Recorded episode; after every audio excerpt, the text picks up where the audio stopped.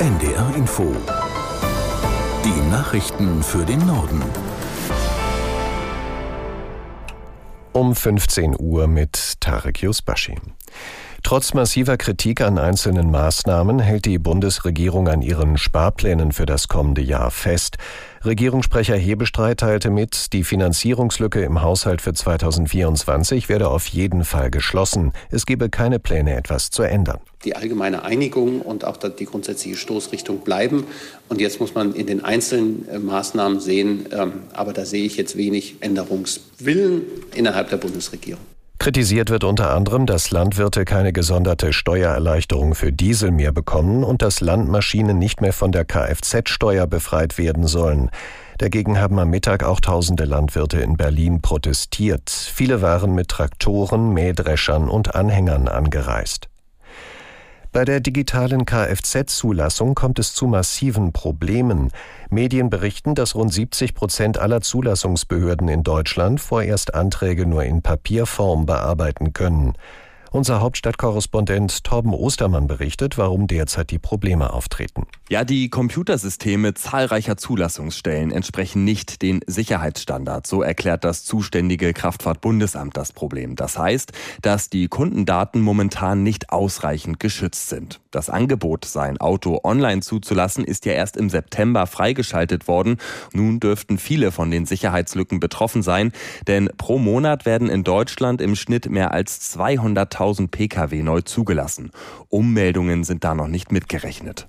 Bundeskanzler Scholz hat wegen einer Corona-Infektion bis morgen Abend alle öffentlichen Termine abgesagt. Nach Angaben eines Regierungssprechers verläuft die Erkrankung mild, ohne große Symptome.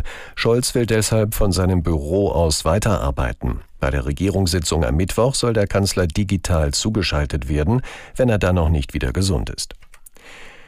Der Krieg in Gaza hat immer mehr Auswirkungen auf den Welthandel. Grund sind Raketenangriffe von Houthi-Rebellen aus dem Jemen auf Containerschiffe im Roten Meer. Aus der NDR Nachrichtenredaktion Thomas Kuhlmann. Nach mehreren großen Reedereien reagiert jetzt auch der britische Energiekonzern BP.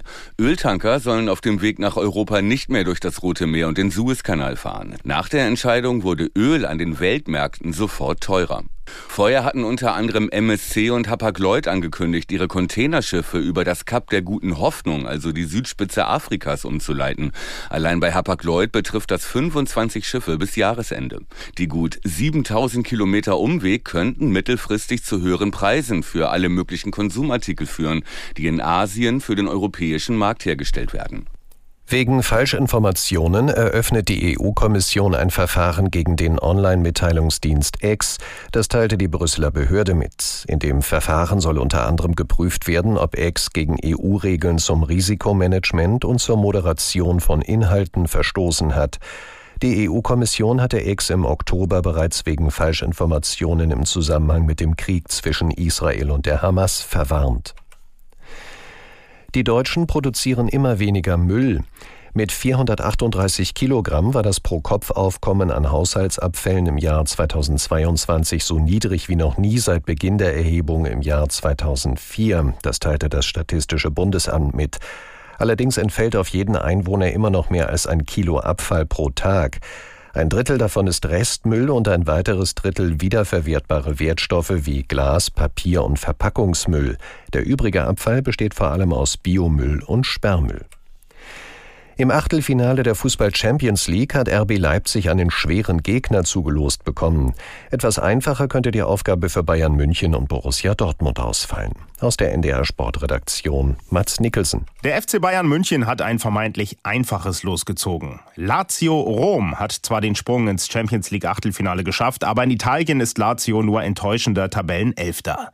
Den stärksten Gegner bekommt RB Leipzig. Die Leipziger müssen gegen den Champions League Rekordsieger Real Madrid ran. Borussia Dortmund trifft auf seinen alten Trainer Peter Boss. Der Niederländer trainiert die PSW Eindhoven. Sehr erfolgreich. Eindhoven hat alle 16 Ligaspiele in den Niederlanden gewonnen. Und in der Zwischenrunde der Europa League trifft der SC Freiburg auf den RC Lens aus Frankreich. In der Conference League spielt Eintracht Frankfurt in der Zwischenrunde gegen Saint-Gilloise aus Belgien. Das waren die Nachrichten.